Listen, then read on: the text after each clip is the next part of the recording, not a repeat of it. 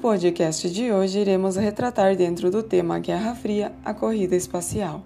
Proponho que você desenhe uma linha do tempo e anote os principais acontecimentos em que os Estados Unidos e a União Soviética disputaram a hegemonia na exploração do espaço, no período de 1957 a 1975. Em 4 de outubro de 1957, a União Soviética lançou o primeiro satélite artificial no espaço. O satélite Sputnik contornou o planeta Terra em apenas 95 minutos. Um mês depois, os soviéticos lançaram o Sputnik 2, colocado em órbita com um cachorro chamado Laika a bordo. A presença do cachorro permitiu que os cientistas soviéticos estudassem as condições de sobrevivência no espaço. A corrida espacial foi acelerada. Em 17 de dezembro, uma tentativa americana de lançar um míssil balístico intercontinental foi finalmente bem sucedida. Os Estados Unidos não tinham nenhuma intenção de permitir que a União Soviética fosse a única potência no espaço. Na manhã de 31 de janeiro de 1958, o primeiro satélite dos Estados Unidos foi colocado em órbita, programado para estudar raios cósmicos. Com seu lançamento, escreveu o New York Tribune os Estados Unidos recuperaram o orgulho nacional. Em 24 de maio, o satélite Midas 2 foi lançado pelos Estados Unidos, conhecido como o espião do céu.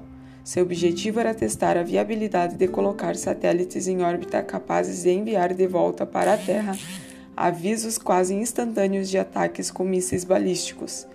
Em 20 de julho, o segundo submarino americano, abastecido com energia atômica, o George Washington, testou atirar um míssil Polaris na água.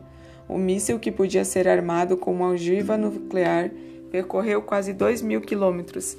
Especialistas de defesa soviéticos observaram que a distância entre o Mar Báltico e Moscou era de menos de 800 quilômetros. Um comitê de desarmamento de 10 potências realizou uma sessão em Genebra, sob os auspícios das Nações Unidas, na esperança de reconciliar as diferenças entre americanos e soviéticos.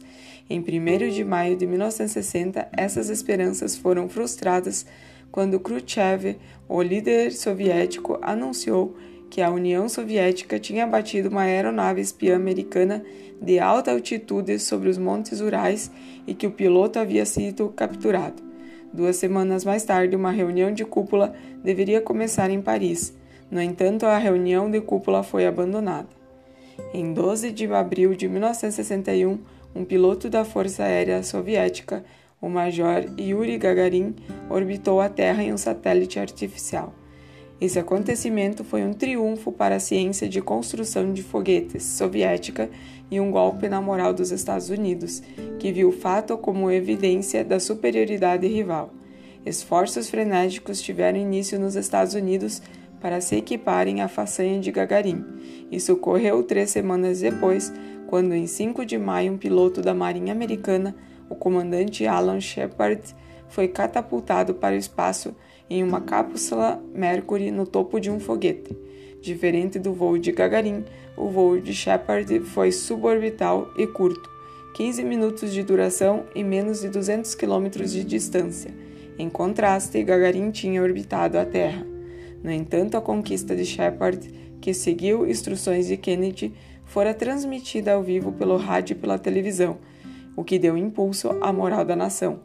Em 25 de maio, Kennedy anunciou que os Estados Unidos deveriam assumir um papel claramente de protagonista nas conquistas espaciais, o que de muitas formas poderia conter a chave para nosso futuro na Terra, de tal forma que se tornaria um compromisso nacional prioritário levar um homem à Lua e trazê-lo de volta à Terra em segurança, e fazer isso antes do fim da década.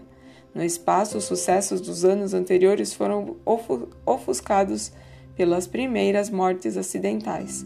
Em 27 de janeiro de 1967, três astronautas, astronautas americanos foram mortos na cápsula espacial Apollo, enquanto ainda estava em solo.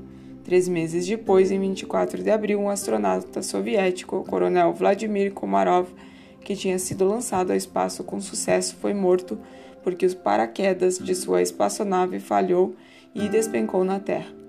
Entretanto, a corrida para colocar um homem na Lua continuou. Em 19 de abril, uma sonda lunar não tripulada pousou com segurança na Lua, enviou terra a Terra fotos da superfície lunar e cavou uma trincheira com uma pá mecânica para obter pequenas amostras de rocha e poeira, um pré-requisito essencial para uma aterrissagem lunar tripulada. O experimento americano seguinte foi o lançamento do foguete mais poderoso já lançado, o Saturn V, que com mais de 3 mil toneladas pesava o mesmo que um contratorpedeiro no topo dele estava a primeira cápsula espacial Apollo não tripulada a ser colocada em órbita. A cápsula entrou na superfície da Terra na volta a mais de 40 mil quilômetros por hora e então desceu em segurança presa a um paraquedas sobre o Pacífico. E em 20 de julho de 1969, a missão Apollo 11 pousou na superfície lunar.